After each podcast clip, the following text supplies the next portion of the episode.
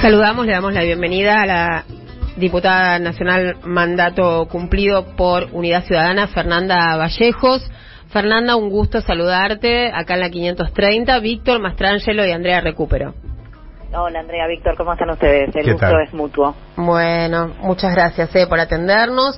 Eh, estábamos, por supuesto, como eh, como gran parte de eh, los argentinos, de las argentinas, tratando de comprender el escenario ¿no? en el que estamos a partir de eh, esta, esta, esta foto que nos quedó de la sesión de anoche, ¿no? de una parte del oficialismo eh, y un nutrido grupo de la oposición votando el acuerdo eh, con el Fondo Monetario Internacional y a partir de ahí todas las preguntas que tenemos eh, bueno, vamos a hacértelas a vos, me parece, ¿no?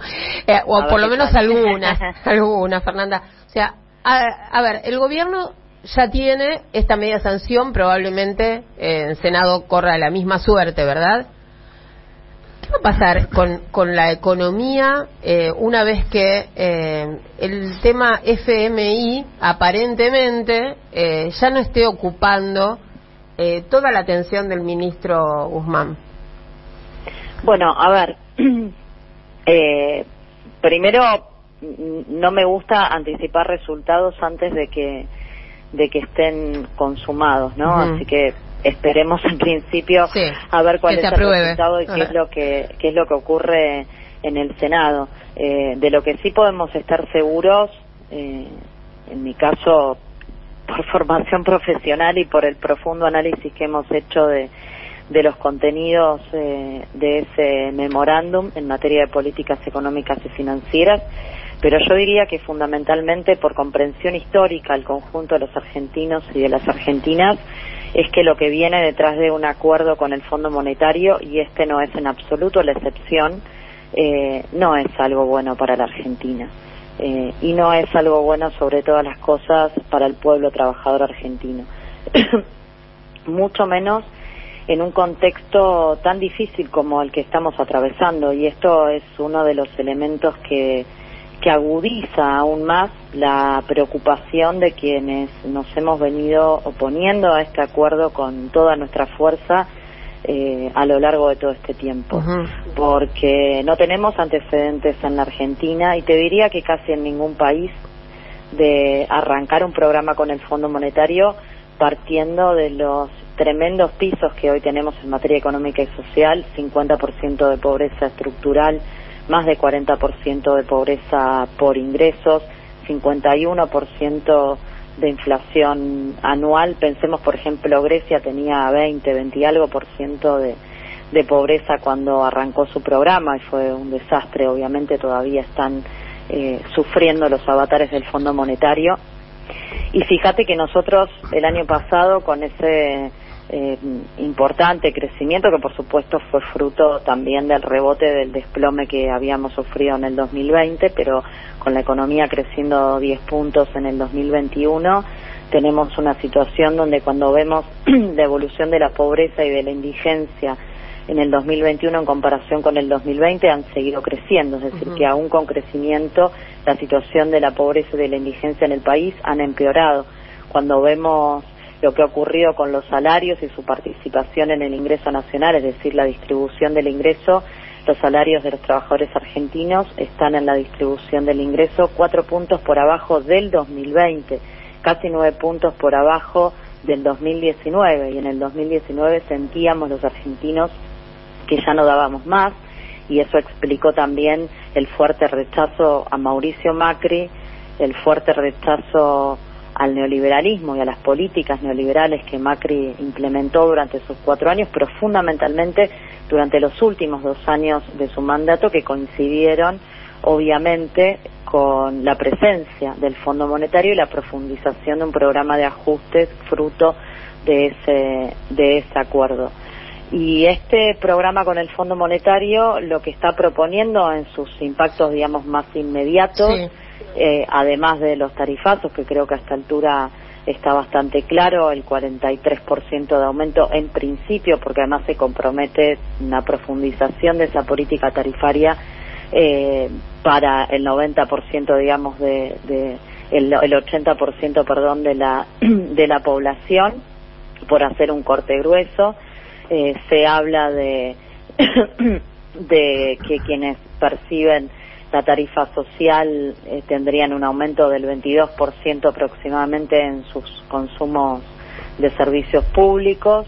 Eh, y la verdad es que en un país con 50% de pobreza, cuando vemos que son apenas un millón cien mil eh, argentinos y argentinas los que reciben la tarifa social, podemos estar seguros de que hay una parte importante de pobres eh, que van a tener que afrontar el aumento del 43%, ni siquiera el del 22%. Y dentro de ese 10% más rico, que es el que pagaría la tarifa plena, que no sabemos de qué nivel de aumentos estamos hablando, eh, también se produce una situación de inequidad importante porque allí hay eh, trabajadores, los pocos trabajadores tal vez que quedan bien remunerados en la Argentina, conviviendo con el 1% que más ingresos genera. Pensemos que, por ejemplo, para el INDEC, eh, en la distribución personal del ingreso, el decil de más altos ingresos, el 10% más rico al que alude el ministro Guzmán, los ingresos van desde los 62 mil pesos o desde los 100 mil para hacer ingreso individual, desde los 100 mil pesos mensuales hasta los 4 millones, ¿no? La dispersión es muy, muy grande y todo eso plantea que en realidad el esquema, lejos de ser justo y de ser equitativo, es profundamente regresivo. Obviamente para un trabajador, este, sí, digo, para un trabajador, cuanto más bajo es el ingreso, mayor es el impacto del aumento, por más que el aumento sea el mismo para todos. Y lo más grave, déjame decir esto, Andrea, que, el programa, además de los tarifazos, eh, iba a traer otras otras consecuencias negativas, ¿no? Sí, eh, eh, y en esto quiero poner el acento, porque creo que es lo más gravoso y lo más peligroso para, para nuestra economía y para nuestra gente. Estamos en un contexto de inflación internacional muy impactante. Ya lo sufrimos el año pasado. De hecho, este 51% de inflación que tenemos tiene como principal impulso la inflación internacional, lo que ha venido pasando con el precio de los commodities y de los alimentos. Y eh, con un gobierno desprovisto de herramientas, hemos venido reclamando la composición de un esquema adecuado de retenciones que permita desacoplar esos precios para que no lo sufran los argentinos en la mesa y no se ha podido hacer hasta el momento.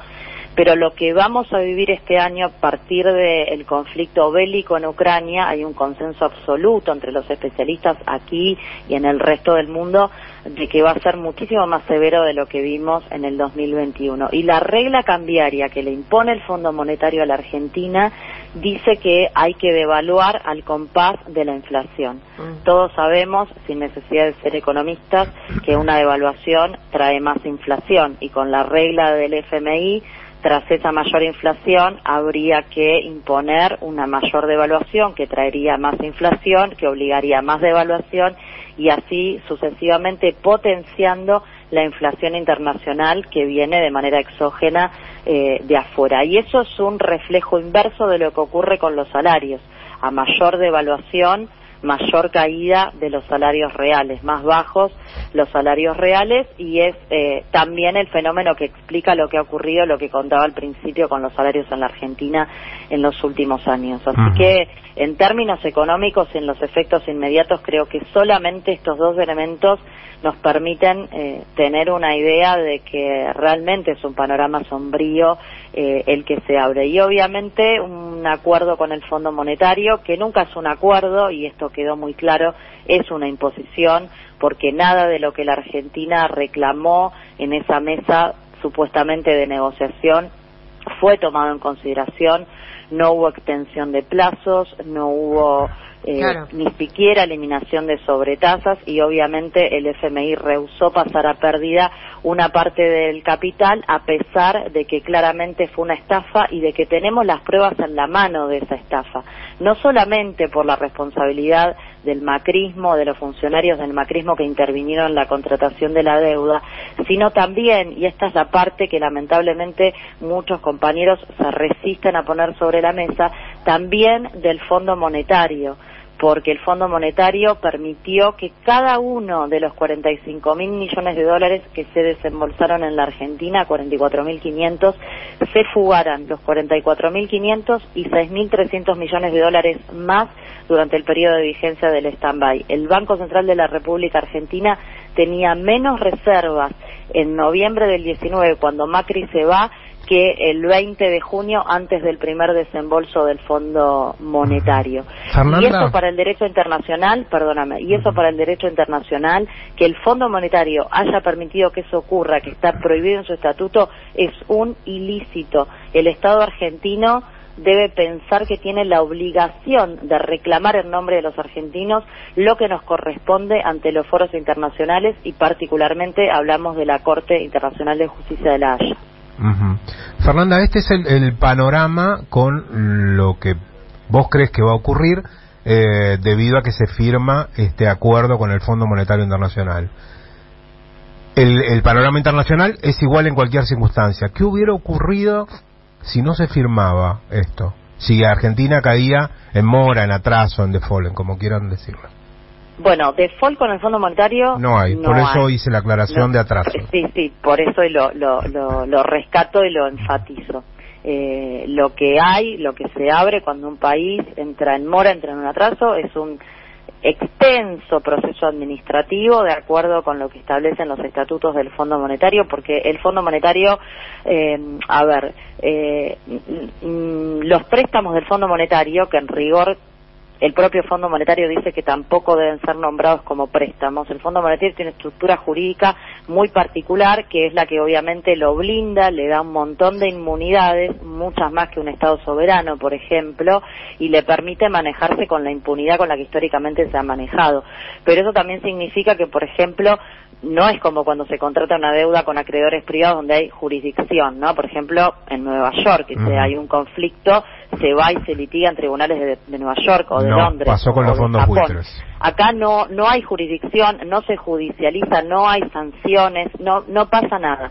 Lo que pasa es que el Fondo Monetario después de dos meses notifica al país, le dice usted está en mora, el país, bueno, responde, no responde, obviamente te enteraste antes de que estás en mora. Ya sabes que no pagaste. Se reinician las conversaciones y ese proceso dura no menos de dos años mientras se reencauchan las negociaciones y se ve qué es lo que se puede acordar eh, y la máxima sanción que puede ocurrir es que el Fondo Monetario excluye al país como socio y no le permite volver eh, a incorporarse como miembro del Fondo Monetario, sino hasta que salda la deuda que tenga pendiente eh, con eh, el organismo. Eso de parte del Fondo Monetario. de hecho, hay muchos países en este momento, la Argentina también lo ha estado, hay muchos países en mora con el Fondo Monetario y algunos países hace eh, décadas que están en mora y muy pocas veces ha ocurrido, contadísimas, que el Fondo Monetario ha llegado hasta la máxima sanción, digamos, entre comillas, que es excluir eh, a un país entre sus socios, entre sus miembros. Eso es con el Fondo Monetario, pero por ejemplo, eh, no solo Estados Unidos, tanto China como Rusia, eh, en este caso más específico China, en los contratos de inversión que tiene firmados con Argentina, establece la posibilidad de que si Argentina no acuerda con el Fondo Monetario Internacional, retire esas inversiones o no las haga, no, las concrete. no es cierto. ¿En qué contrato dice eso? De hecho, se han hace poco hecho anuncios sin que haya ningún acuerdo con el Fondo Monetario y los contratos con China están firmados y no dicen nada sobre el mm. Fondo Monetario. Eso es un mito que se ha instalado, me parece que son los medios macristas lo que No, a nosotros nos los dijo, ¿sabes quién nos los dijo a nosotros? Karina Patricio Ferreira Lima. Que eso está contenido en los contratos.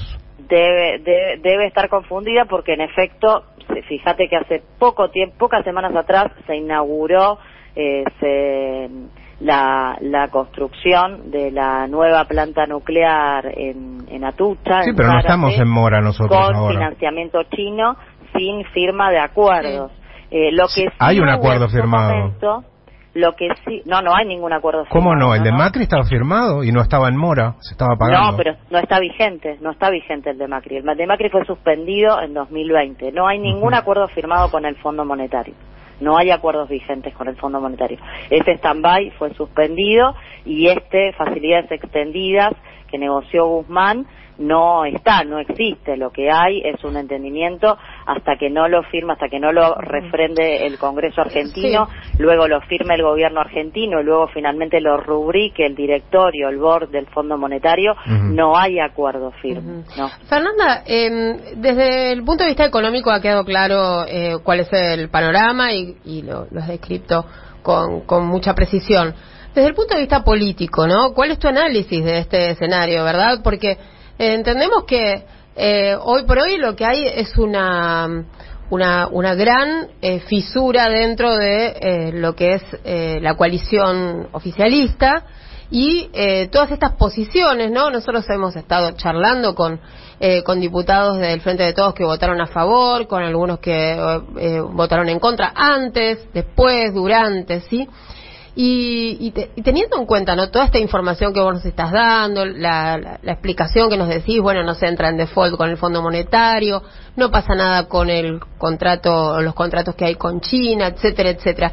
¿Qué pasó que esta discusión, verdad, que hoy está trasladándose y exhibiéndose hacia afuera con un resultado clarísimo en la votación de ayer, no, no se pudo dar de manera orgánica hacia adentro y haber llegado de otra manera a esta situación y a esta circunstancia, teniendo en cuenta que eh, mediaron dos años, ¿verdad? Desde que Guzmán comenzó a negociar y esta foto que tenemos de la madrugada de hoy en el Congreso de la Nación.